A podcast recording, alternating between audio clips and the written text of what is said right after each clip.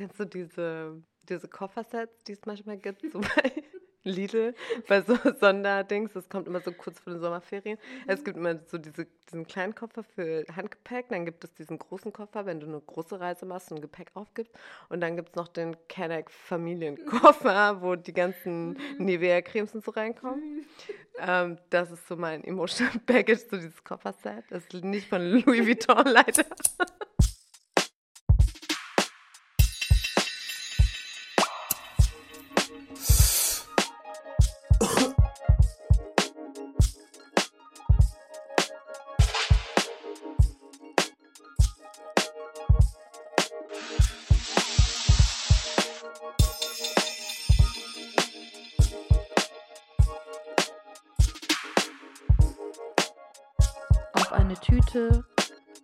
Schokobons mit Fatma Aydemir.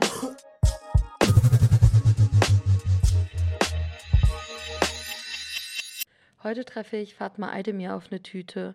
Fatma ist Schriftstellerin, Journalistin, Taz-Redakteurin und Kolumnistin. Ihr 2017 bei Hanse erschienener Roman Ellbogen wurde mehrfach ausgezeichnet. 2019 gab sie gemeinsam mit mir den literarischen Essayband Eure Heimat ist unser Albtraum bei Ulstein 5 heraus. Aktuell schreibt Fatma ihren zweiten Roman, auf den ich mich jetzt schon extrem freue. Ich bin total happy und geehrt, eine meiner liebsten Autorinnen zu Gast zu haben, die zu den witzigsten und klügsten Stimmen der deutschsprachigen Literatur zählt. Hallo Fatma. Hi, Hengame. Voll danke für diese netten Worte, die du gerade gesagt hast über mich. Das ist sehr eine große Ehre, die von dir zu hören. Danke, ich freue mich einfach, dass du hier bist. Ähm, ja, ich sag so, let's talk about bags, baby. What's in your bag ist meine erste Rubrik. Okay, ich muss in meinen Rucksack schauen, was da drin ist. Okay, also ich habe hier ähm, mein Portemonnaie, dann habe ich Schokobons. Ähm, das ist die Tüte, auf die wir uns auch treffen, die ähm, Tüte Schokobons. Dann habe ich sehr viele Kassenzettel, ähm, eine Packung Infektblocker und Blue Gelato. Du hast, du bist mit Rucksack unterwegs. Bist du immer so rucksackmäßig unterwegs oder was ist so deine Tasche of Choice? Im letzten Jahr auf jeden Fall Rucksack, ähm, weil ich zurzeit immer so echt viel Stuff so bei mir habe. Ähm, davor war es auf jeden Fall für viele Jahre so Jutebeutel. Mache ich auch teilweise immer noch, aber Rucksack ist echt praktischer. Und ganz früher, und das ist immer noch so, wenn ich so eine Bag habe, so mäßig so eine Handtasche, ähm, ich habe irgendwie so dieses Ding schon seit Anfang des Studiums, dass ich immer so diese winzigsten Handtaschen habe, die man sich so um die Schulter hängen kann, ähm, wo einfach nur Handy, bisschen Geld und Zigaretten reinpassen. Ich weiß nicht, ich, warum ich so obsessed damit auch immer noch bin, so ein bisschen.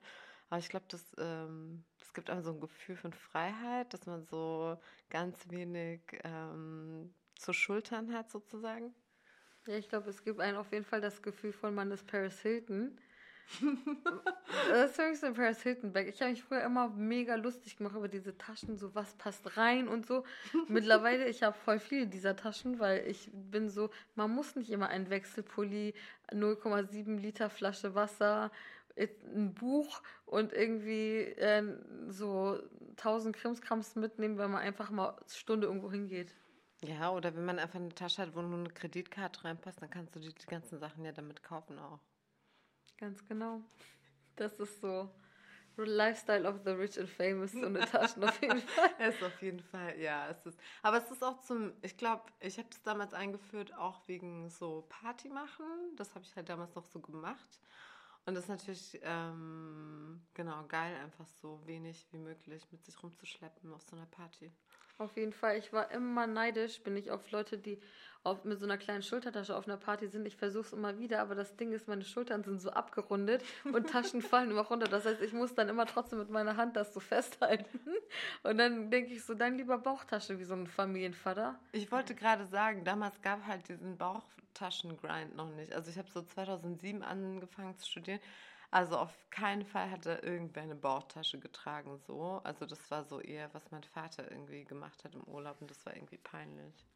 Ja, für mich war auch immer Bauchtasche so doll, wenn wir reisen und mein Vater hat so die Papiere bei sich. Exactly. eine ähm, Rubrik, die ich auch hier habe, ist die It-Bag. Also, was feierst du gerade? Wen oder was feierst du gerade? Was ist bei dir gerade in, sozusagen? Und jetzt abgesehen von den Paris Hilton Handbags, was ist deine It-Bag? Ich feiere gerade, dass ähm, so Sachen wie dein Podcast zum Beispiel, also dass es den jetzt auf jeden Fall gibt, aber vielleicht so generell gesprochen, dass einfach so die Medienpräsenz ähm, oder die Auswahl an Medien, die wir zur Verfügung haben, sich so diversifiziert. Ich weiß jetzt gar nicht, ob es dieses Verb gibt. Ich wollte eigentlich auch das Wort Diversität nicht mehr so benutzen, so oft. Aber ähm, genau, dass wir einfach so, gerade in diesem Ding Podcast, und ich bin jetzt echt nicht so die äh, Scientist of Podcasts, ich kenne gar nicht so viele, aber die, die ich kenne, sind schon so, die geben mir schon so viel. Und ich habe zum Beispiel heute den Podcast von äh, Chupoka Ogette gehört. Das ist so ein großartiger Podcast, aber auch so Sachen wie Feuer und Brot oder Rise and Shine und so weiter. Also das ähm, dass so Leute, dass migrantische Leute, das POC ähm, und schwarze Frauen einfach das so nutzen, um sozusagen ihre Erzählung so, ähm, ich würde sagen, die Erzählung ist so was wie so ein Puzzleteil in unserer kollektiven Erinnerung oder kollektiven Wahrnehmung und da kommen so ganz viele Puzzleteile gerade zusammen, aber auch so durch ähm, Musik oder so. Also so, so Leute wie, ähm, wie Ebo oder so, ihre Art von Musik. Ich hätte mir das total gewünscht, irgendwie, als ich,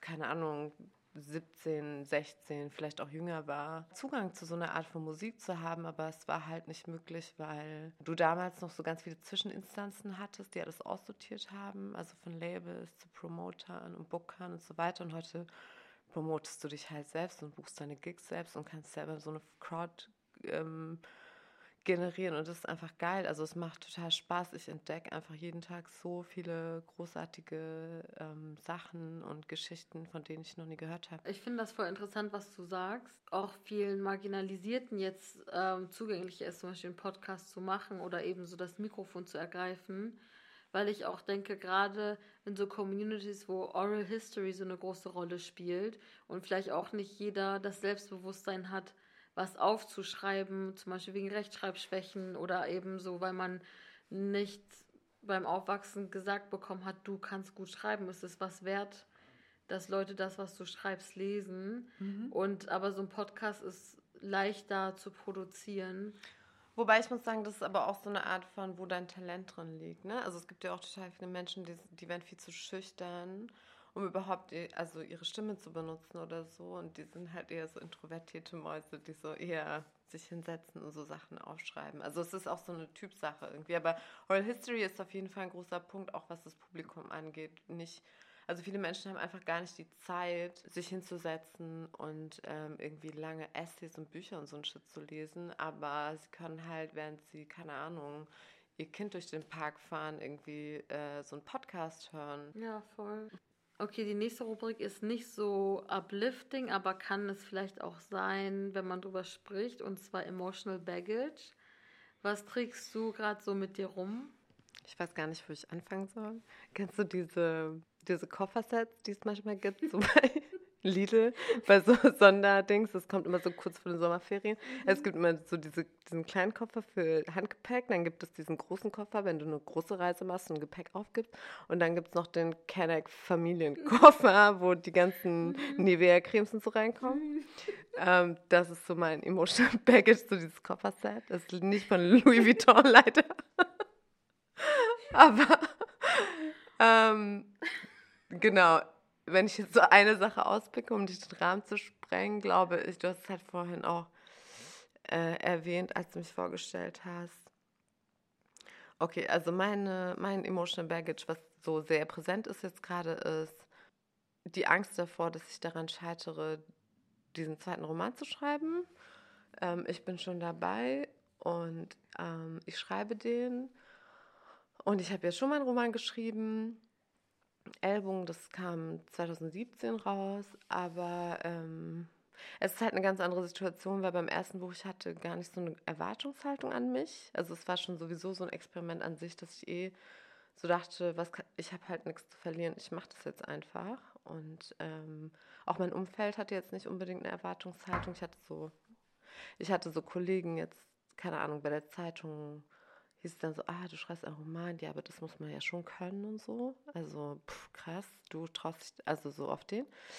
Ähm, genau, und dann hatte ich einfach das Glück, dass es ein Verlag veröffentlichen wurde, wollte und das war so ähm, eh alles, was kam, war für mich positiv überraschend, weil ich mit nichts gerechnet habe. Aber jetzt beim zweiten denke ich mir so, okay, scheinbar kann ich das, weil ich habe es schon mal gemacht, aber wie mache ich es halt diesmal? Meine Situation hat sich auch einfach verändert. Ich habe ein Kind bekommen vor ein paar Monaten und das heißt, dass ich, also ich frage mich jetzt die ganze Zeit nur, was habe ich bisher mit meiner Zeit angestellt in meinem Leben? Ich weiß es nicht, weil jetzt geht es halt viel, es ist so ein Kampf immer, diese Zeit sich zu nehmen zum Schreiben. Und ähm, wenn man dann die Zeit hat, auch die Energie zu haben, das zu machen und so. Das heißt, ich muss halt meine Ressourcen so voll einteilen und, glaube ich, so diszipliniert werden, was ich halt echt nicht gewesen bin bisher. Und ja, und Schreiben an sich ist sowieso so ein Prozess. Ich meine, du wirst es selber auch kennen, aber es hat einfach immer sehr viel mit so Zweifeln und Selbstzweifeln zu tun. Das ist so, also das meine ich halt mit Scheitern. Ich glaube, Scheitern an einem Buch kann ich, indem ich einfach so lost bin darin, dass ich es nicht fertig kriege oder so. Würdest du sagen, dass die Angst vor dem Scheitern oder auch die Selbstzweifel größer werden, je mehr Erfolg man hat vorher? Also im Sinne von, weil du meintest, mhm. beim ersten Roman warst du vielleicht ein bisschen furchtloser. Mhm. Oder im Sinne von, du warst nicht so verkopft in Richtung der Erwartungshaltung an dich, sondern warst eher so, ich habe nichts zu verlieren. Und beim zweiten bist du so, okay, ich muss jetzt auf was aufbauen. Ich glaube, das spielt alles irgendwie eine Rolle und so zusammen, weil ich weiß jetzt auch nicht, was das dann bedeutet sozusagen Erfolg. Also was ist, macht überhaupt ein gutes Buch aus oder so, weil wir wünschen uns natürlich alle, gute Bücher zu schreiben, aber keiner kann dir sagen, was es ist so richtig. Ich sag mal so, ich würde das schon als einen Erfolg sozusagen, sehe ich das schon auf jeden Fall, weil ich einfach von Leuten, die mir wichtig sind, sehr wichtig sind, aber auch von ganz vielen Leuten, die ich überhaupt nicht kenne, so viel interessante Reaktionen bekommen in alle möglichen Richtungen. Und allein das ist schon, also davon abgesehen, ist jetzt alles positiv oder negativ oder dies, das war sehr durchwachsen, aber ich hatte das Gefühl, dass sich sehr viele Leute daran gerieben haben und so Gesprächsbedarf hatten und ich hatte das Gefühl, dass das auf jeden Fall etwas ist, auf jeden Fall, was mich glücklich macht oder was mich auf jeden Fall, was ich befriedigend finde an der Arbeit. Aber ich bin, glaube ich, einfach auch, also man ist dann auch eine andere Person. Ich meine, es ist vor drei Jahren erschienen, aber ich habe ja auch schon daran mehr als zwei Jahre geschrieben. Das heißt, ich bin einfach auch so selber, habe mich vielleicht verändert oder bin gewachsen oder habe irgendwie andere Prioritäten jetzt so. Ich muss sagen, ich hatte letztes Jahr, als eben das Baby noch nicht da war, aber es war klar, dass es kommt und es war klar, dass ich diesen Roman schreibe, schon so die Angst hatte, okay, wie mache ich das dann? Kann man überhaupt schreiben so? Und ein Freund von mir, Dennis Utlu, der auch Schriftsteller ist, hat so in so einem Gespräch, wir waren super kurz angebunden, aber er meinte so, also diese Erfahrung wird halt voll viel Zeit von dir nehmen, aber es wird dir halt auch voll viel geben und alles, was dich so als Person sozusagen wachsen lässt oder dir was Neues gibt, gibt dir auch als Autorin was Neues. Deswegen ähm, kann, solltest du dich eigentlich darauf freuen, dass so was Neues kommt. Ja, ich versuche immer wieder dran zu denken, was irgendwie motiviert ist. Das ist aber auch gut zu hören, weil ich habe ähm, letzten Winter mit so Leuten von dem Verlag, für den ich gerade auch mein Debütroman schreibe. So, ich hatte sie getroffen und wir haben irgendwie geredet und es ging dann um so Astro-Themen und ich war so, ja, mein Saturn Return fängt jetzt an und das fällt jetzt so in die Zeit auch, wo ich äh, meine Deadline habe und so. Und ich meinte so zu dem Lektor quasi so, ja, I'm sorry, wenn es so scheiße ist wegen Saturn Return und so. Aber so eine Herausforderung kann dann auch was Gutes herausfordern. Hoffentlich. Ja, auf jeden Fall. Ich würde noch gern mit dir über die Katze im Sack sprechen. Also das ist so die Rubrik, in der es darum geht, was ist etwas, wofür du dich früher geschämt hast? Und heute nicht. Ich glaube, ich verwende das Sprichwort falsch, die Floskel. Aber das ist auch Signature Kenneck Move, so deutsche Sprichwörter, aber die äh, falsche Bedeutung. ja, kein Stress. Ich habe mich früher geschämt für meine Gesichtsbehaarung. Also ich würde nicht sagen, dass ich heute so eine super healthy Relationship dazu habe immer noch, aber es ist jetzt nicht so, es hat nichts mehr mit Charme zu tun. Ich glaube, das sind so andere Sachen. Aber ich bin in so einem sehr, also ich bin in einem, in einem Dorf aufgewachsen. Also es war auf jeden Fall der Damenbad, aber davor noch die Monobraue. Ich war so, oh mein Gott. Ich weiß nicht. Es war, meine Eltern haben, meine Mutter hat mir nicht erlaubt, meine Augenbrauen zu zupfen. Und ich muss sagen, Augenbrauen sind ein großes Thema für mich. So, ich bin so sehr fixiert darauf, auch bei Menschen, mit denen ich rede. Und ich bin da gar nicht so konservativ ähm, oder so. Also alles, das Einzige, was ich überhaupt nicht ausstehen kann, ist so dieses Nike-Logo. dieses umgedrehte. Irgendwie, als ich so 13 war, hatten das so alle meine Mitschülerinnen in der Klasse. Ähm, sorry. Bei ähm, denen von, bei, beim den Glücklichen ist es dann wieder zusammengewachsen, aber bei manchen nicht. Die tun mir wirklich leid. Ähm, aber genau, diese Monobraue war einfach so, es war, ich hatte irgendwie das Gefühl, sowieso schon, ich wusste, es war mir echt so schon ab Kindergarten klar, dass ich irgendwie, also dass mich irgendwas unterscheidet so und ich war mir dessen bewusst, dass es auf jeden Fall viel mit meinem Aussehen zu tun hat und so. Aber das war vor allem die Monobraue war, hatte ich das Gefühl, dass das so das sichtbarste Stigma gewesen, so was mich so un unterschieden hat irgendwie und worüber ich so aufgefallen bin.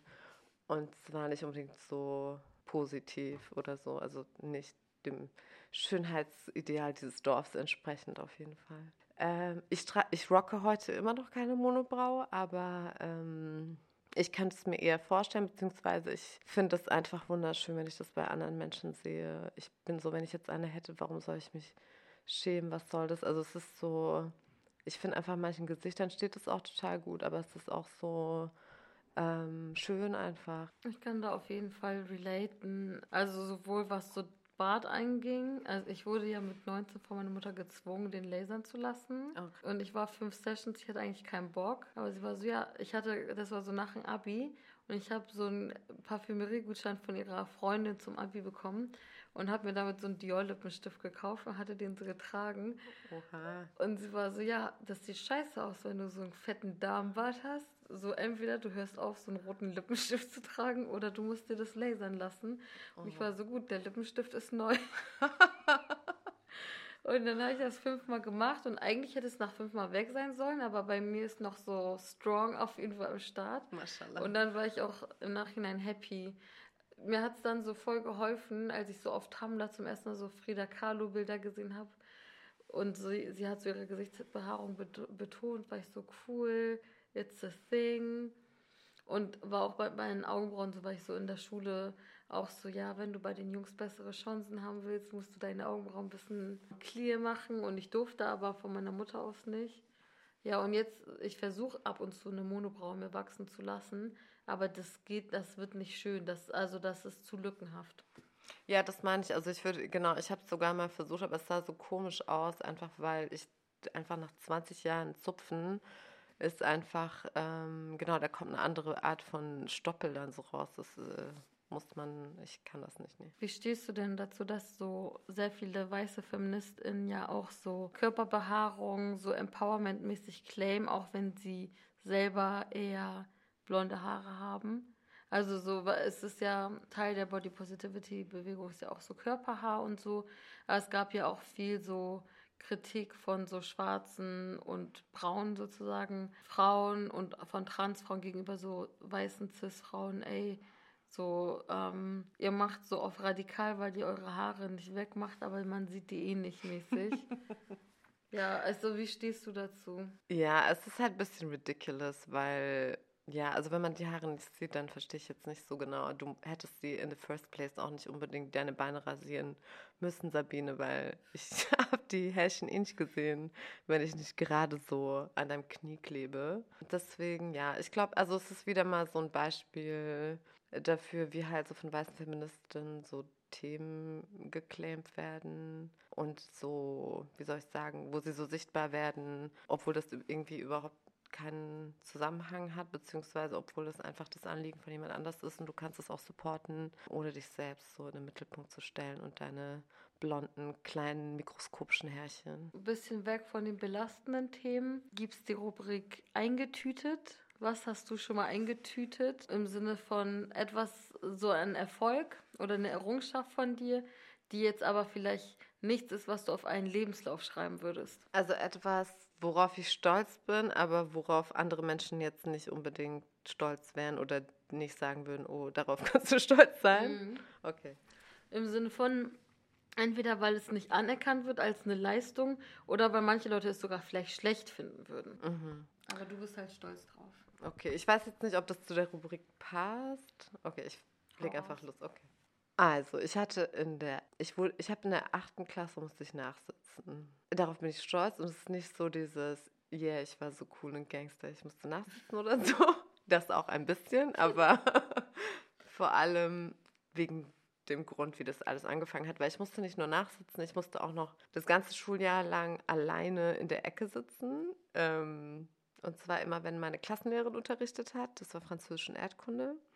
Also schon oft. Und mein Vater wurde einbestellt von ihr. Und zwar nicht nur einmal, sondern er ist so das ganze Schuljahr lang, einmal im Monat musste er diese Frau treffen und sich von ihr informieren lassen, wie ich mich so im Unterricht so gebe. Und das hat alles irgendwie damit zu tun, dass diese Klassenlehrerin war halt richtig racist, aber richtig, richtig, richtig krass. Und das war halt damals jetzt gar nicht, also, oder ist immer noch nicht wahrscheinlich so eine Besonderheit eigentlich an deutschen Schulen, aber äh, sie hat es halt überhaupt nicht, sie konnte es halt nicht verbergen so und sie hat es sehr open gemacht. Und ähm, ich war auch nicht die Einzige, also es gab noch so ein, also es gab so ein paar Ausländer, so sag ich mal, aber es gab auf jeden Fall einen, äh, einen Russen noch und einen indonesischen Mitschüler und die beiden hatte sie auch auf dem Kicker. Aber bei mir war es so schon so krass.